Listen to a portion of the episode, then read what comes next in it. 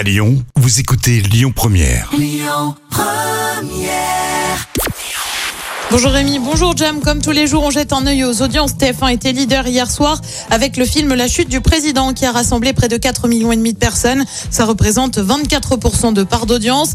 Euh, Derrière, on retrouve France 2 avec là aussi un film La Belle Époque. M6 complète le podium avec Capital consacré au parc d'attractions. L'actu du jour, ah, c'est l'Ukraine hein, qui est vainqueur de l'Eurovision. Le pays était grand favori de cette édition.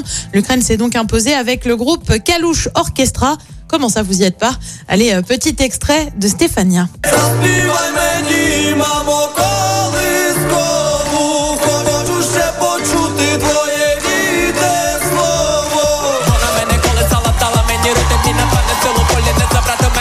l'Ukraine s'est imposée, la France, en revanche, s'est bien vautrée, comme on dit, puisque le groupe breton termine avant-dernier l'Eurovision, euh, qui a attiré plus de 3 millions de personnes sur France 2 samedi soir. Et puis justement, on reste sur France 2 avec le programme de l'été Fort Boyard qui va bientôt revenir. Alors, on n'a pas encore de date, mais on a des précisions sur les nouveautés. Euh, l'une d'elles, bah, c'est la fin des Tigres, mais aussi l'arrivée de nouvelles têtes, notamment Clémence Castel, connue pour avoir remporté euh, deux Colanta sur TF1.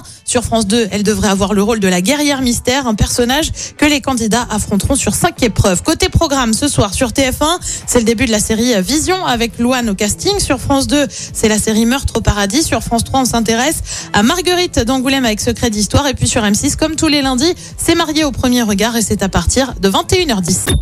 Écoutez votre radio Lyon Première en direct sur l'application Lyon Première, lyonpremière.fr et bien sûr à Lyon sur 90.2 FM et en DAB+. Lyon Première